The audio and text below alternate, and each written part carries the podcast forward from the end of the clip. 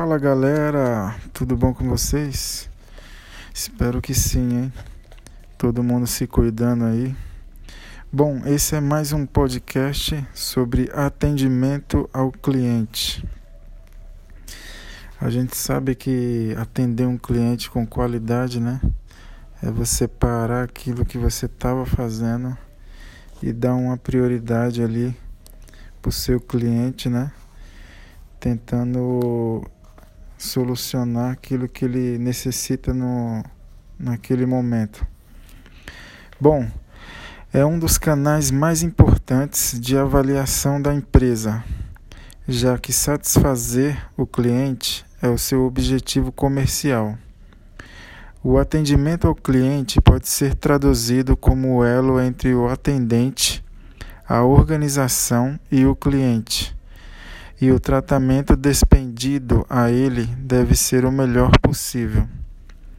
Embasado em simpatia, tolerância, orientação e principalmente atenção em ouvir suas reivindicações, reclamações ou mesmo apenas questionamentos sobre produtos.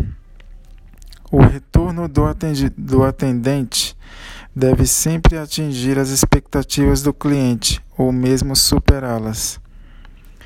A qualidade no atendimento exige alguns aspectos, como, por exemplo, conhecimento de suas funções, empresa, produto, normas e também procedimentos padrão ao conversar com o cliente o uso de vocabulário acessível, objetivo e uso correto da gramática, ouvir o cliente com o objetivo de conhecer suas necessidades e expectativas, ser sensível o suficiente para reconhecer no cliente mais do que ele está solicitando.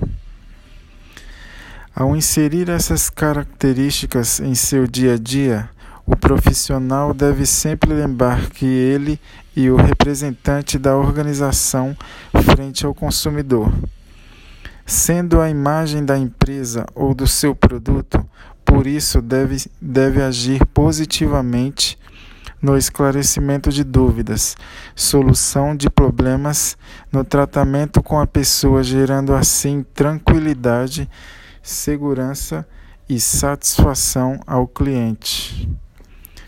É, galera, não é fácil não você atender um cliente ali com qualidade ali.